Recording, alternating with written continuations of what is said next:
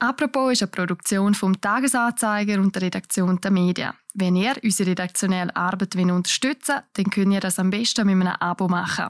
Alle Infos gibt es auf tagiabo.ch.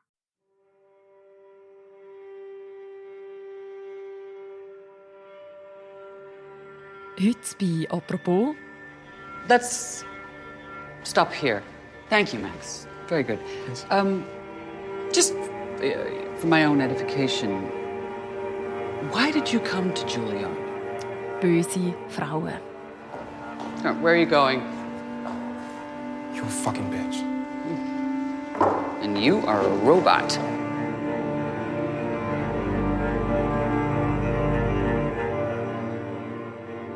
Im Film Tar spielt Kate Blanchett, eine weltweit erfolgreiche Dirigentin an der Spitze der Berliner Philharmonie.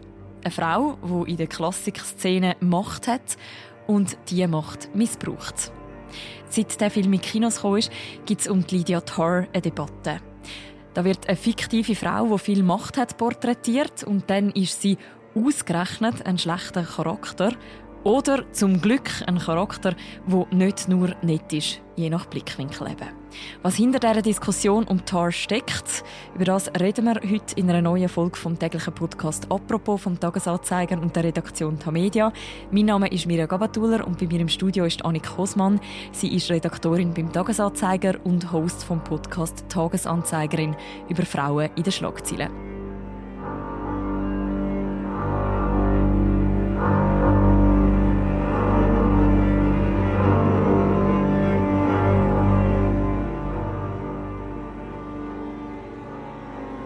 Hallo Annik.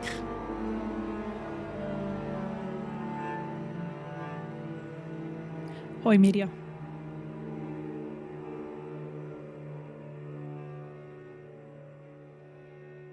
Annik, vor ein paar Tagen, vor gut einer Woche, sind die Oscars vergeben worden. Der Sieger bzw. die Siegerin von dem Abend ist, glaube ich, recht klar gewesen. May I have the envelope, please?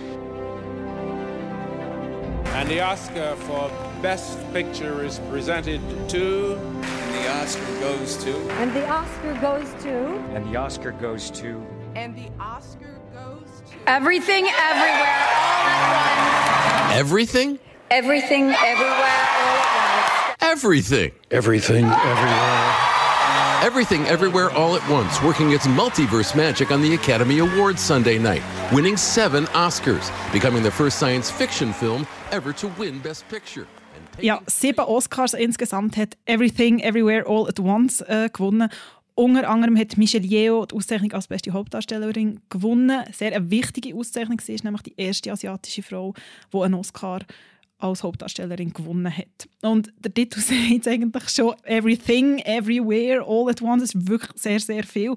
Man kann das Film eigentlich auch nicht so gut beschreiben. Man kann echt sagen, es geht um äh, Wäschsalonbesitzerin, die eben Michelle Yeoh spielt, die in verschiedene Universen und Parallelwelten abtaucht und es passiert viel. Ich habe gesehen, ich finde, es lohnt sich, aber nochmal, es passiert viel. Eben, sieben Oscars sind auch ziemlich viele, die den Film bekommen hat. Andere Nominierte haben weniger Glück gehabt. Ja, zum Beispiel über den Film Tar, den wir heute reden. Trotz sechs Nominationen ist der Film leer ausgegangen. Unter anderem auch Kate Blanchett. Sie wäre als beste Hauptdarstellerin für einen Oscar in Frage gekommen. Wir reden heute über den Film Tar. Für all die, die ihn noch nicht gesehen haben, an dieser Stelle ein kleiner Spoiler-Alert. Das eine oder das andere aus dem Film wird verraten, aber vielleicht macht das heutige Gespräch ja sogar noch Lust, um ihn trotzdem zu schauen, damit wir es an dieser Stelle gesagt haben. If you're here, then you already know who she is. Lydia Tarr is many things. Annik, du hast Tar schon gesehen. Was ist das für ein Film? Um was geht's? Es geht um Lydia Tarr, eine sehr renommierte und erfolgreiche Dirigentin und Komponistin, die mit ihrer Ehefrau der Sharon in Berlin lebt und ihrer Tochter Petra. Und Sharon ähm, ist auch Teil von der Berliner Philharmonie. Sie spielt dort die erste Geige. Und es geht nachher eigentlich darum, dass Lydia Tarr ins Zentrum von einer MeToo-Debatte kommt, ausgelöst von einem Suizid von einer ehemaligen Protégé, kann man so sagen, von ihr, wo sie eine Affäre hatte. So, ja. Und das ist nur so angedeutet und aus dem heraus kommen ganz viele Sachen auf. Das Thema Machtmissbrauch, das eben auch in dieser Beziehung, in dieser beruflichen, aber auch privaten Beziehung mit der Christa, die sich das Leben genommen hat, deutlich wird. Do you ever find yourself overwhelmed by emotion? Yes. Yes, that does happen.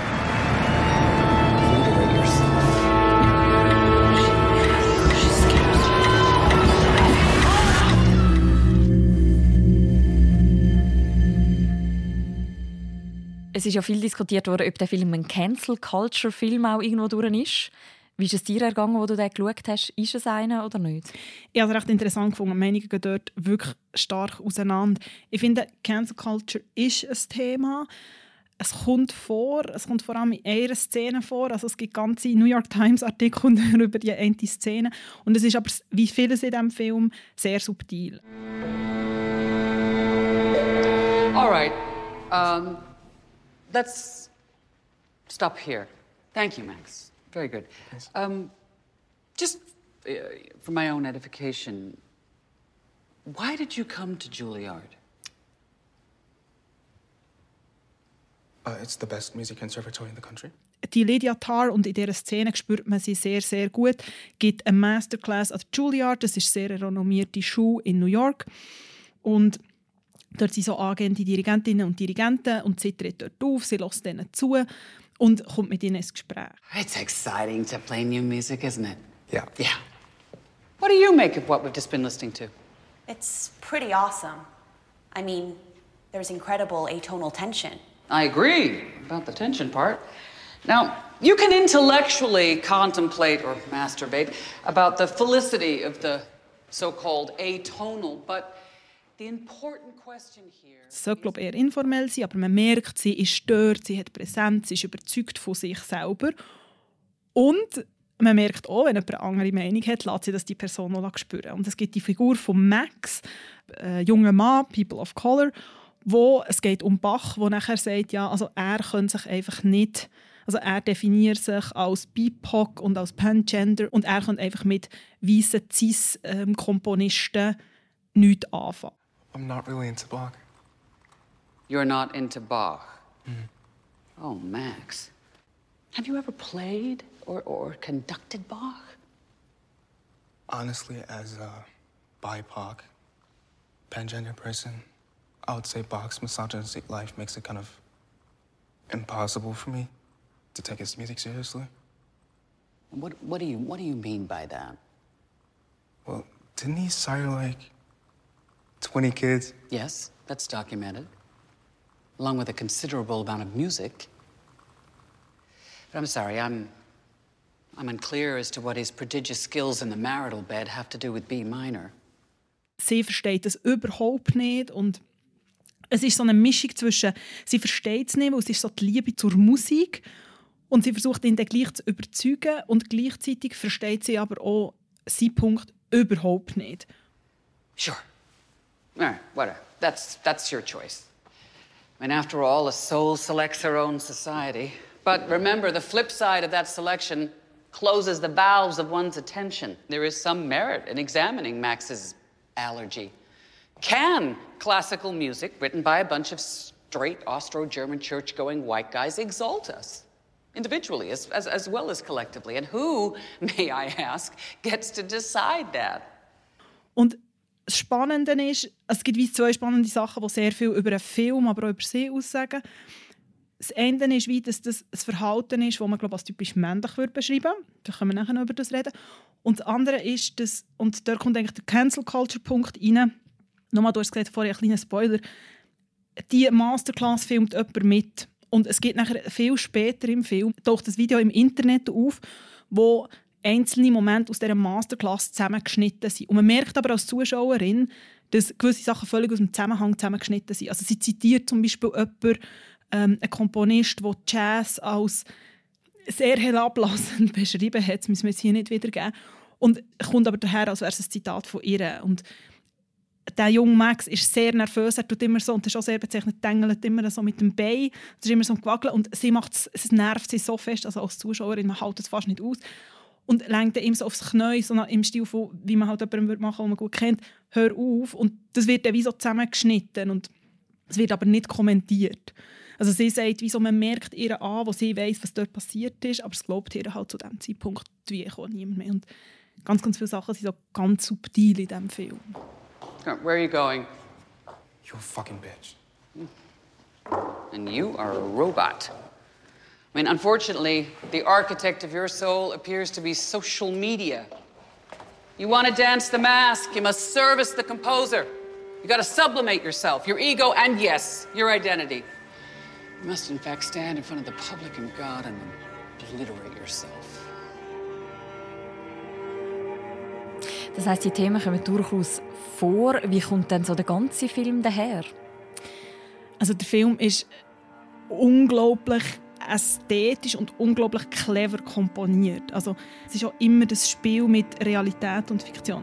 Der Film fängt extrem langsam an. Es gibt eine Eröffnungsszene, wo äh, der New Yorker Journalist Adam Gopnik Lydia Tarr interviewt. Und der Adam Gopnik spielt sich selber. Und er sagt auch, das ist jetzt ein Gespräch vom New Yorker. Und sie erzählt extrem lang, wirklich so lang über ihre, was sie alles gemacht hat. Und man merkt, sie, hat, sie ist eine brillante Künstlerin in dem, was sie macht und was sie alles erreicht hat. Und gegen Schluss wird es immer schneller, es wird immer bruchstückhaft und gleichzeitig, etwas, was mir extrem aufgefallen ist, es geht um Musik, aber Musik, beziehungsweise alle Geräusche werden so eingesetzt, man hört die Geräusche, die man wirklich hört. Also wenn jemand läuft, hört man nur jemanden laufen. Wenn man Auto fährt, ist nur der Motor. Wenn Musik spielt, hört man Musik, aber es ist nicht so Ambiance-Musik oder so. Und das hat eine unglaubliche Stärke und auch so visuell. Also es spielt in Berlin, es ist viel so recht trist, recht schwer, auch äh, Lydia Tarr und ihre Frau Sharon mit ihrer Tochter zusammen wohnen so in einem crazy ich weiß nicht genau, Penthouse, so gesagt, es ist eine sehr grosse Wohnung und man sieht, dass sehr viel Geld drum ist, aber es sind alles so Sachen, die nur, wie gesagt, sehr subtil sind, aber also visuell ist es unglaublich ansprechend, habe ich gefunden.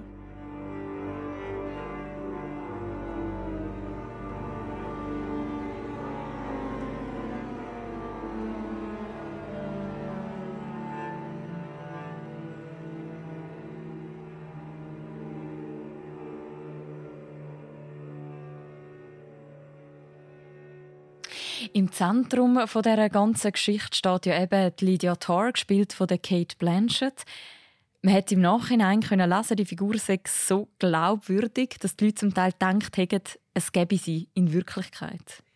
Ja, es war noch interessant, nachdem der Film in den USA ist angelaufen haben ganz, ganz viele Leute «Who is Lydia Tarr?» gegoogelt. Und immer noch, wenn man googelt, ist einer der ersten Suchvorschläge «Who is Lydia Tarr?» ähm, Und also es ist wie, man hat irgendwie wie so gefunden, okay, das muss so glaubwürdig sein und eben, das gibt es ja sicher und eben, weil es auch viele Referenzen gibt, wo tatsächlich so waren. Also der Lydia Tarr, ihr Mentor, war der Leonard Bernstein und der hat es gegeben. Also es ist jetzt nicht nur Bach und Beethoven, die vorkommt, was gibt, sondern es gibt ganz, ganz viele so Analogien, eben, die tatsächlich so sind und ich glaube, darum haben die Leute so das Gefühl gehabt, okay, das muss ein reales Vorbild geben. Lydia Tarr ist aber eine fiktive Figur. Wie ist sie charakterisiert? Was ist das für ein Mensch, der einem da begegnet als Protagonistin von dem Film? Also sie ist eine unglaublich strenge Frau, aber die brennt für das Dirigieren und für die Musik, aber sehr streng und sehr hart und ich würde jetzt mal vorsichtig so sagen, jetzt auch per se nicht eine Sympathieträgerin, aber gleichzeitig, und das kommt auch immer wieder vor im Film, junge Dirigenten und Dirigentinnen vor allem und Musikerinnen sind sehr fasziniert von ihr, eben weil sie so viel hat gemacht und weil sie eine der wenigen Frauen ist. Mhm. Wie ist es dir gegangen, als du den Film gesehen hast? Ist sie in deinen Augen eher eine Heldin oder eine Anti-Heldin, also Sympathieträgerin oder Feindbild? Also ein Feindbild ist schwierig. Also man sympathisiert sicher nicht mit ihr. So.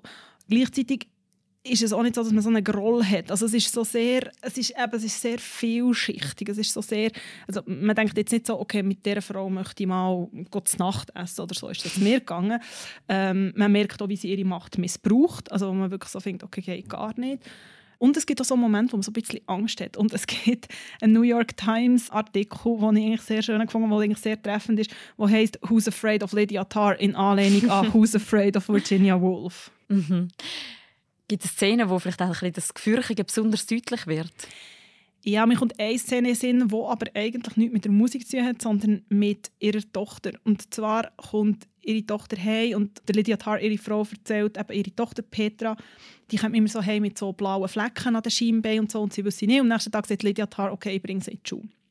Und dann wird wie klar, dass sie mit ihrer Tochter geredet und hat gefragt, okay, wer hat die gehandelt oder wer hat die in die Beine geginkt. Und Lydia Tarr und ihre Tochter Petra verabschieden sich vom Schulhof und sie fragt so, okay, welche von den Mädchen ist es Und dann sagt sie, ja, die roten Jacke. Und dann geht sie zu dem Mädchen her, der vielleicht 10 oder so ist, weiß auch nicht. Und stellt sich vor, mit, sie sei der Vater von der Petra, also Kate Blanchett redet Deutsch, das ist ultra gefürchtig, kleine Seitending. Sie sei der Vater von der Petra und wenn sie das nochmal mache, Gott sehe alles und dann käme sie. Und, also es ist so, und dort merkt man das extrem, wie sie ist, also auch so die Härte und so, wie sie mit dem Kind redet. Natürlich ist es so, mit ihre eigene Tochter beschützen, aber dort ist man schon so ein bisschen als erwachsene Person mit, mit der Lydia Tarr möchte man glaube nicht streiten, also noch aus anderen Gründen, aber ja. Mit der Lydia Tarr möchte man nicht streiten. Über die Lydia Tarr ist in den letzten Wochen aber durchaus gestritten worden. Die Figur hat nämlich rechte Debatte ausgelöst. Um was geht es? Also von Anfang an sind sich die Filmkritikerinnen und Filmkritiker nicht so einig gewesen, was sie von diesem Film sollen halten Die Debatte ist aber vor allem losgegangen, wo sich Marin Alsop geäußert hat. Sie ist amerikanische Dirigentin und sie war die erste Frau, gewesen, die so ähm, ein grosses Orchester, also so ein Major Orchestra, sagt man dem, in den USA, in Südamerika, in Österreich und in England geleitet hat. Sie ist Chefdirigentin vom ORF Radio-Sinfonieorchester in Wien mittlerweile und Ehrendirigentin im Baltimore Symphony Orchestra und sie ist einfach eine der ganz, ganz wenigen Frauen. Und sie ist auch lesbisch und sie ist geheiratet und sie hat ein Kind und sie hat einfach gesagt, ja, es sei einfach, sie fände es eigentlich ein Affront für sie als Dirigentin, aber auch für sie als lesbische Frau, weil sie hat einfach wie so gefunden, okay, man hat die Möglichkeit gehabt, um eine Dirigentin zu porträtieren. Es gibt nicht viele Dirigentinnen und jetzt porträtiert er sie so. Und so das Ding von, man hat einfach können, die toxische Figur, die Lydia Tarr ist, einfach auch mit einem Mann besetzen. Also, hat wie so gefunden, warum müsst ihr jetzt die Dirigentinnen, wenn, schon, wenn ihr schon eine Dirigentin ins Schaufenster stellt, sozusagen, müsst ihr die so, ich sage in Anführungszeichen, männlich konnotiert und böse darstellen. Mhm.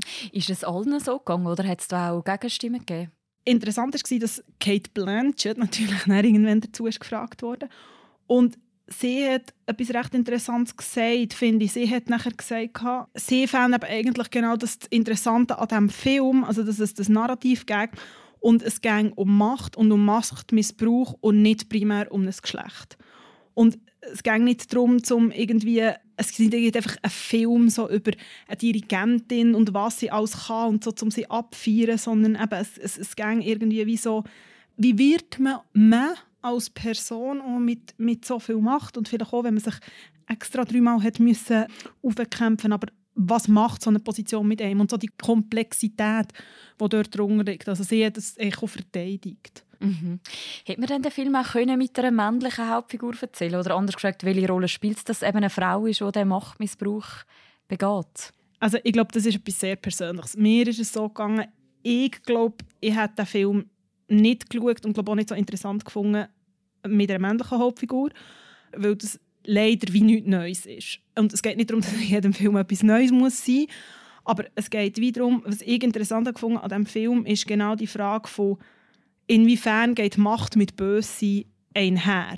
Und kann eine Frau gleich böse sein wie ein Mann? Und kann eine Frau eine Machtposition missbrauchen? Man muss sagen, bei der Lydia Tar also das wird angedeutet nur im Film. Es wird angedeutet, dass eine Studentin von ihr, also eine Protégé von ihr, also sie haben also so ein romantisches Verhältnis gehabt, oder eine Affäre, sich das Leben genommen hat.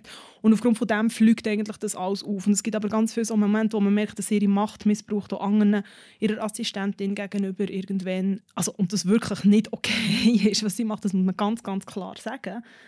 Aber so das äh, so die Finesse von, von Macht und bösen Frauen. Und ich habe ja vorher die Szene erwähnt mit dem Mädchen, das ihre Tochter braucht. Also, es gibt mehrere so Frauenrollen, die eigentlich nicht nett sein. Also es gibt nachher auch irgendwann eine Cellistin, die Lydia Tarr eigentlich, man merkt so, sie, sie gefällt ihr sehr, sie will sie glaube eigentlich verführen. Und die junge Cellistin verarscht sie, man kann es nicht anders sagen, verarscht sie nachher auch. Und macht sich auch lustig über sie, macht sich auch öffentlich lustig über sie und führt sie auch so an der Nase rum.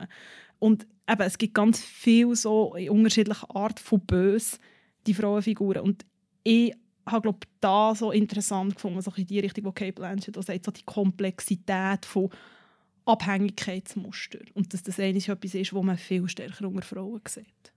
Dass so viele weibliche Figuren im Zentrum stehen und dann eben auch Frauen, die nicht nette Frauen sind, sondern die auch Sachen machen, die daneben sind, böse Frauencharaktere, könnte man auch sagen. Das ist unter anderem sogar dafür verantwortlich gemacht worden, dass der Film nicht so gut gelaufen ist in den Kinos. Inwiefern? Ja, ich habe das auch gelesen. Ich finde das noch interessant. Also es gibt so verschiedene Erklärungen. Ein Grund ist so ein das, wo auch Marin Alsop kritisiert hat, dass der Film misogyn ist, dass man ja hat eine Dirigentin zeigen die erfolgreich ist, und aber wie hart sie müssen arbeiten um dort herzukommen und einfach, wie sie jetzt erfolgreich ist. Und das andere, was ich noch interessant fand, ist, dass ein Grund war, dass vermutet man, ähm, dass Zuschauerinnen und Zuschauer, aber wahrscheinlich vor allem Zuschauerinnen, sich wie nicht haben können, zum einen identifizieren entweder mit der Hauptfigur oder eine Empathie entwickeln oder eine Sympathie oder und das Empfinden einfach so diffus war. Und das ist halt einfach alles nicht gegeben bei Lydia Tarr. Und was ich auch noch interessant habe gefunden ist, dass offenbar es recht viele Leute hat, die enttäuscht waren, dass das nicht eine wahre Geschichte ist. Also das, was du gesagt hast, also so eine Enttäuschung, dass es die Lydia Tarr nie gibt in echt. Was ja eigentlich für Charakterzeichnung äh, spricht.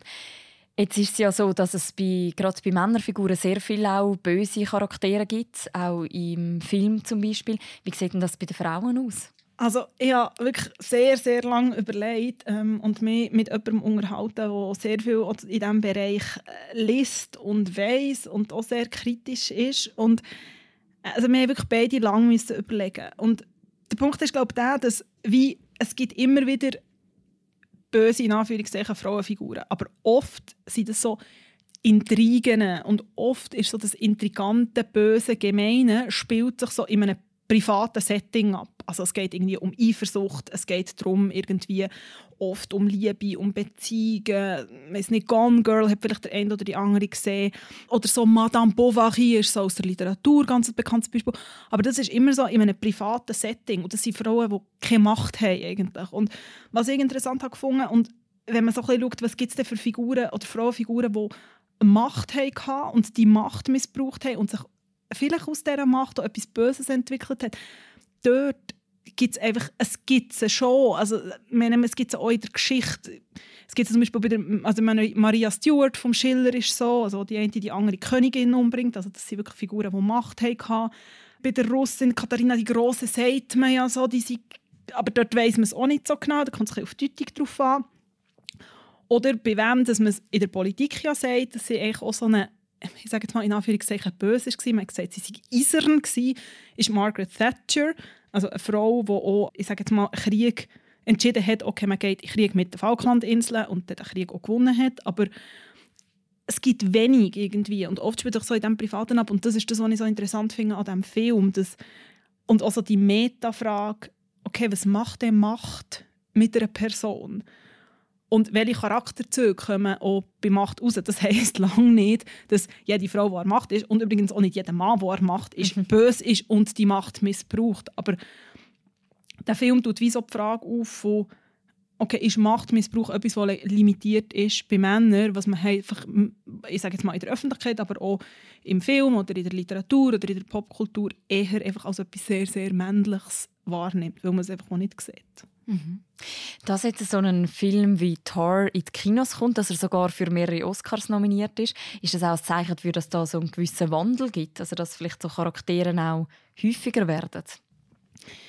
Ja, ich glaube, es geht einher mit einem gesellschaftlichen Wandel. Also eben, wenn man nochmal Madame Bovary und so die, also so wirklich weit zurückgehen, ist halt so die Frauen sind halt die, die daheim waren und die, die sowieso keine Macht hatten und brav waren. Oder? Und das ist so in dem Rahmen, was sie sich können bewegen können. Und mit einem gesellschaftlichen Wandel, wo man glaube realisiert hat, dass Frauen komplexer sind und Frauen etwas können und komplex sind alle äh, Richtigen, hat sich glaube das einfach auch auf, ich sage bewusst auf Kunst im Sinne von auf Film und auf die Literatur und so ausgeweitet, vielleicht auch aufs Theater, dass man wie sagt, okay, auch Frauen sein und können komplexe Charaktere sein und dass sich das glaube ich, einfach so langsam aufbricht. Aber es braucht Zeit. Also, ich glaube, es ist halt einfach wie so zu erkennen und ich meine, es gibt genug Schauspielerinnen und Regisseurinnen, die sich mega fest für das einsetzen, um einfach so zu sagen, es ist nicht so, dass, ich sage jetzt mal, 90 Prozent der Filmrolle der Frauen ist entweder irgendwie die heiße Affäre oder die liebende Mutter oder vielleicht ist man noch irgendwie die verbitterte 50-Jährige oder irgendwann ist man dann wieder die liebende Großmutter. und irgendwie vielleicht ist man ein bisschen jetzt etwas Komplexes zwischen, aber es ist einfach sehr limitiert und ich glaube und ich hoffe, dass das langsam ein bisschen aufbricht. Annik, du hast uns ja den Film jetzt schön seziert in all seinen Facetten. Zum Schluss noch die relativ einfache Frage. Lohnt es sich, den Film zu schauen? Er läuft ja noch im Kino. Er läuft, ich finde, es lohnt sich. Man braucht viel Zeit. Er ist über zweieinhalb Stunden lang. Man muss sich so ein bisschen darauf einlassen, vor allem am Anfang. Er ist sehr langsam am Anfang. Er hätte auch für mich Geschmack ein bisschen kürzer können sein aber ich finde, es lohnt sich sehr und ich finde, es lohnt sich nachher mit jemandem darüber zu reden, weil man geht und so viele Spoiler geben wir jetzt hier nicht, aber der Film hört dann schon auf und man sitzt dort und denkt so, was ist jetzt passiert und was habe ich jetzt gesehen und was ist das für eine Schlussszene?